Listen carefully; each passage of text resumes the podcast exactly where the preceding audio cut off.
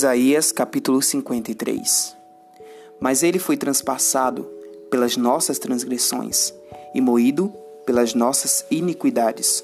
O castigo que nos traz a paz estava sobre ele, e pelas suas pisaduras fomos sarados. A maravilhosa obra de Jesus na terra foi a assinatura do amor de Deus pela humanidade. De uma forma totalmente altruísta, Cristo despiu-se de sua glória para caminhar no solo enegrecido deste mundo, experimentando o sofrimento humano e sendo desprezado e rejeitado. Porém, mesmo diante da atitude irracional daqueles pelos quais veio salvar, ele nos amou a tal ponto de entregar-se no maior ato de compaixão de todos os tempos.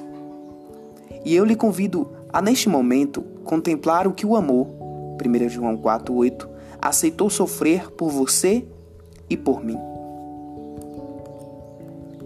Jesus escolheu deixar a glória do céu para vir a este mundo como um bebezinho indefeso.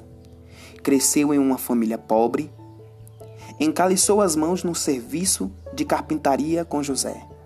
Passou 40 dias e 40 noites jejuando e orando, e foi tentado por Satanás.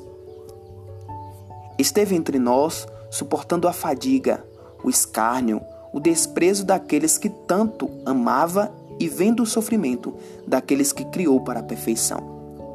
Era constantemente acusado como um impostor. Foi maltratado, cuspido e esbofeteado.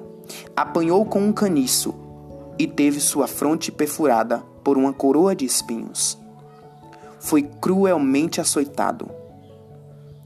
A madeira que por anos havia sido o seu instrumento de trabalho, foi transformada em um instrumento de tortura e morte em forma de cruz. Por um longo e doloroso caminho, teve que carregá-la sob sofrimento descomunal.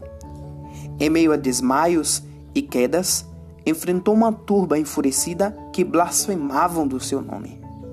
Foi despido e deitado no madeiro e as mãos que haviam curado e abençoado receberam os cravos que o prendiam ao castigo que nos traz a paz. Os mesmos pés que muito formosos haviam percorrido toda aquela região espalhando as boas novas da salvação, foram unidos ao madeiro com golpes cruéis de um enorme cravo que o transpassava. A cruz foi erguida e o peso do seu corpo rasgava as feridas. Quando teve sede, ofereceram-lhe fel a beber. Seus discípulos e companheiros de jornada o abandonaram, ficando apenas o discípulo amado. Foi insultado pelos líderes religiosos como incapaz de salvar a si mesmo e morreu com o coração dilacerado pela dor de sentir-se separado do Pai por pecados que jamais cometeu. Que cena!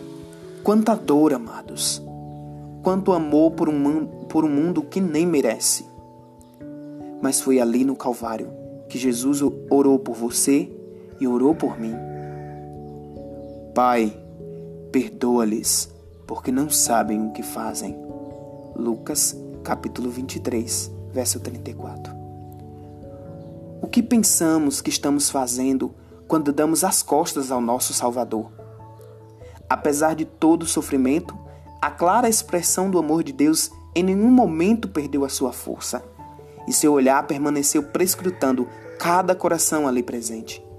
Mesmo em meio às trevas que ocultaram a sua vergonha, as trevas morais dos que o rejeitaram eram atingidas por seus olhos de amor. Qualquer que seja a nossa condição hoje, todos nos encontramos separados do nosso Senhor pelo abismo que é o pecado. O Salvador se doou por amor de todos e todos nós estamos sujeitos tanto a seu amor quanto às trevas deste mundo. Professos cristãos hoje podem não o ser amanhã, enquanto homens e mulheres considerados casos impossíveis poderão levantar-se na hora undécima. Mateus capítulo 20, versículo 6 como fiéis sentinelas do Senhor. Não cabe a nós julgar. mas agir conforme nos deixou o exemplo o nosso Mestre. Amar a todos, assim como ele nos amou. Em uma geração onde, por se multiplicar a iniquidade, o amor se esfriará de quase todos. Mateus capítulo 24, verso 12. O amor de Deus em nós será o que nos tornará diferentes do mundo. Eis o nosso maior desafio. Eis a ordem de Cristo. Isto vos mando, que vos ameis uns aos outros. Se o mundo vos odeia, sabeis que primeiro do que vós outros me odiou a mim. João capítulo 15, versículo 17 e 18. Que a Bíblia, com a sabedoria que ela traz do alto, seja o nosso mapa para o céu e que aceitemos todos os dias o chamado de Cristo de buscá-lo. E quem o busca, o encontra, cumpre com seus propósitos e vive o amor. Vigiemos e oremos, justificados pelo penoso trabalho de Jesus.